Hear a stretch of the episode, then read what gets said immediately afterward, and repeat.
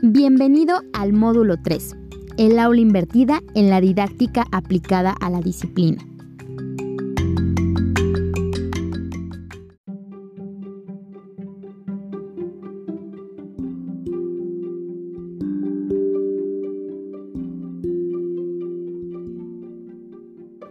En este podcast hablaremos acerca del aula invertida como un nuevo enfoque para el aprendizaje. Derek y Bock aseguran que la clase expositiva tradicional tiene limitaciones didácticas y postulan que los cursos que integren el aprendizaje online con la enseñanza presencial son capaces de producir aprendizajes significativos. Dadas las condiciones que nos anteceden, se ha propiciado el surgimiento de diversos modelos pedagógicos, como la clase invertida, que surge en los distintos contextos y niveles educativos con gran fuerza, para recuperar al gran protagonista del proceso de aprendizaje, el estudiante, tal como es el modelo del colegio. En la publicación Flip Your Class Research Every Student in Every Class Every Day Sams y Bigman exponen el proceso de creación del modelo de clase invertida. Inicialmente, crearon material didáctico enfocado a alumnos ausentes en clase. Posteriormente, se percataron del empleo de dicho material por el resto de los estudiantes. Adicionalmente, descubrieron que los alumnos necesitaban al profesor cuando se encuentran con alguna dificultad en la aplicación de los conceptos, y no en el momento de recibir el contenido, que fácilmente puede obtenerse de forma audiovisual permitiendo así que el profesor identifique las necesidades individuales específicas de cada alumno. De acuerdo a los hallazgos anteriormente expuestos, los autores realizaron ajustes sustentados en factores tales como considerar los diferentes estilos de aprendizaje del estudiantado, promover un ritmo individual de avance y desarrollar habilidades de aprendizaje autodirigidas.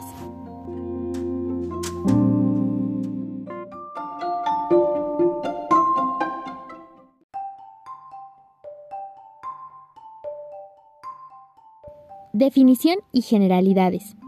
La citada práctica educativa es un enfoque pedagógico en el que la instrucción directa se mueve desde el espacio de aprendizaje colectivo hacia el espacio de aprendizaje individual y el espacio resultante se transforma en un ambiente de aprendizaje dinámico e interactivo, en el que el docente guía a los estudiantes a medida que se aplican los conceptos y puede participar creativamente en la asignatura.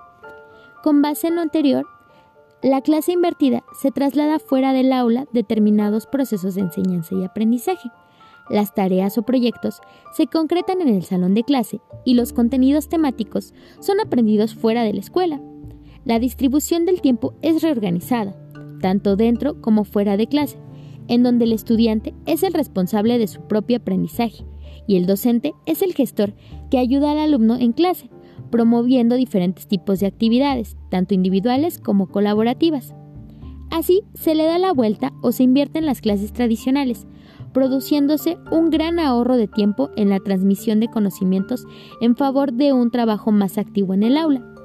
El emplear técnicas de acercamiento a temas específicos previos a la clase implican profundos cambios en el enfoque pedagógico, modificando el diseño de los cursos, los roles del profesor y estudiantes así como de las tecnologías dentro del aula.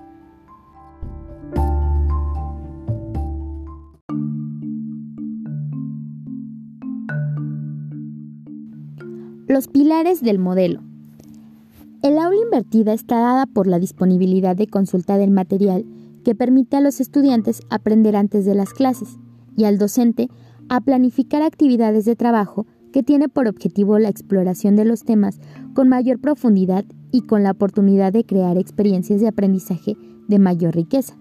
Dicha planificación está enfocada en contenidos intencionalmente dirigidos para lograr la construcción del conocimiento. Todo esto es creado y dirigido por un docente facilitador profesional que vela por el cumplimiento de los objetivos de la metodología y del programa de estudio. Los pilares básicos de esta metodología, según Gil y Chiva, son los siguientes un ambiente flexible, donde cada alumno trabaja a su propio ritmo, una cultura básica de aprendizaje, donde los estudiantes se convierten en responsables de sus propios aprendizajes, un contenido intencionado, donde cada material o recurso debe de ser adecuado con los objetivos de aprendizaje. Educadores como guías. Estos deberán proporcionar retroalimentación, asesoría y personalización en los procesos de enseñanza y aprendizaje.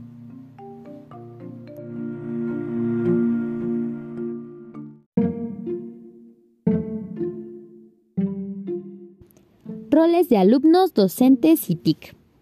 Es indudable que para favorecer el aprendizaje de conocimientos, habilidades, actitudes y valores en los estudiantes, se necesita considerar características individuales propias, tales como la edad, capacidad, conocimientos previos y estilos de aprendizaje.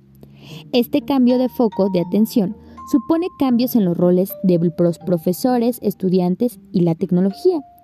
Prieto y Díaz describen que con la metodología del aula invertida, los alumnos cambian sus hábitos de estudio, participan en clase, y ofrecen más oportunidades para que practiquen en clase bajo la supervisión de su profesor. Las tareas de evaluación formativa mejoran la comprensión de las ideas esenciales, lo que repercute positivamente en su retención a largo plazo y en su capacidad de transferencia a nuevas situaciones, fomentando así el aprendizaje significativo. Se espera que el estudiante sea participativo, activo, esté motivado, se adapte, realice más trabajo de manera colaborativa y hable más que el profesor durante la clase. Desde esta perspectiva se contemplan los fallos y errores como parte del proceso de aprendizaje y como una oportunidad para aprender. Respecto al docente, pasa a concebirse como un gestor, un mentor, guía y un líder de aprendizaje. La exposición de contenidos se sustituye por materiales en línea, como videos, podcasts, lecturas, entre otras que están disponibles en todo momento. En clase, se emplean metodologías activas que faciliten el aprendizaje cooperativo entre estudiantes, que favorezca el pensamiento crítico y la toma de decisiones, que realicen el seguimiento de los estudiantes y den retroalimentación.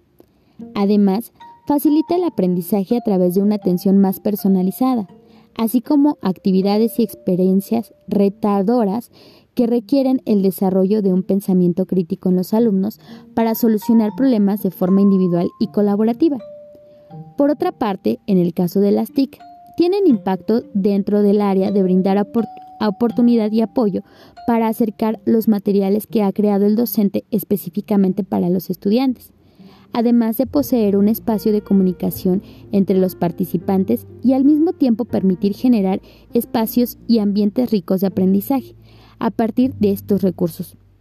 Y finalmente, que permita la evaluación de este logro de aprendizajes.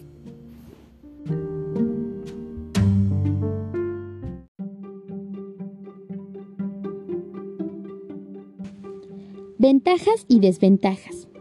Existen notables ventajas de la aplicación del aula invertida, tanto para los alumnos, profesores y la tecnología. García Rivera destacan las siguientes se adapta al ritmo de aprendizaje de cada alumno, pues puede darse el tiempo de pausar o repetir todos los procesos, explicaciones, actividades o ejemplos que les demos. Estas las veces que sean necesarias hasta que se sienta satisfecho con su aprendizaje. Por otra parte, el docente deja de ser el centro de atención en las clases. Los alumnos pasan a ser los responsables de su aprendizaje. Esto los motiva a organizar su tiempo para dedicarse a revisar el material en casa. Por otra parte, la evaluación contempla el proceso entero, como los logros individuales, el proceso seguido, los productos realizados, el rendimiento en clase, entre otros. También permite explorar los conceptos y detectar necesidades individuales, que pueden derivar en actividades adicionales más flexibles y adaptadas a las necesidades del grupo o individualmente. El empleo de las TICs, que permite la difusión de contenidos y gestionar actividades. En general, tras la experiencia, se recomienda explicar con suficiente antelación y paciencia la metodología de trabajo, pues un motivo de fracaso es sin duda el desconocimiento por parte de los alumnos de lo que el profesor espera de ellos. Como exponen Mestre, Fita, Montserrat y Molto, la experiencia mejoraba tras varias sesiones aplicando este esquema de trabajo. Frente a los beneficios citados, también existen críticas al modelo. Acedo presenta las siguientes puede suponer una barrera para aquellos alumnos que no tienen acceso a un ordenador o a una conexión a Internet en su casa. exige la implicación de los alumnos para que tenga éxito, porque si no han trabajado previamente los materiales, la clase no será provechosa.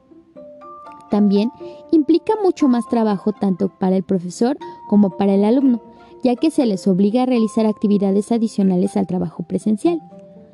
Por otra parte, no todos los alumnos tienen la misma capacidad para aprender de forma autónoma a través de materiales digitales.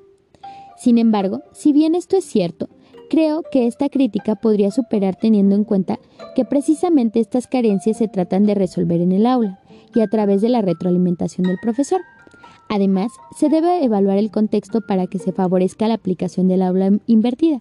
Por ello, se recomienda aplicar este modelo en grupos con menor cantidad de alumnos, para que se permita la atención del profesor a cada uno de ellos.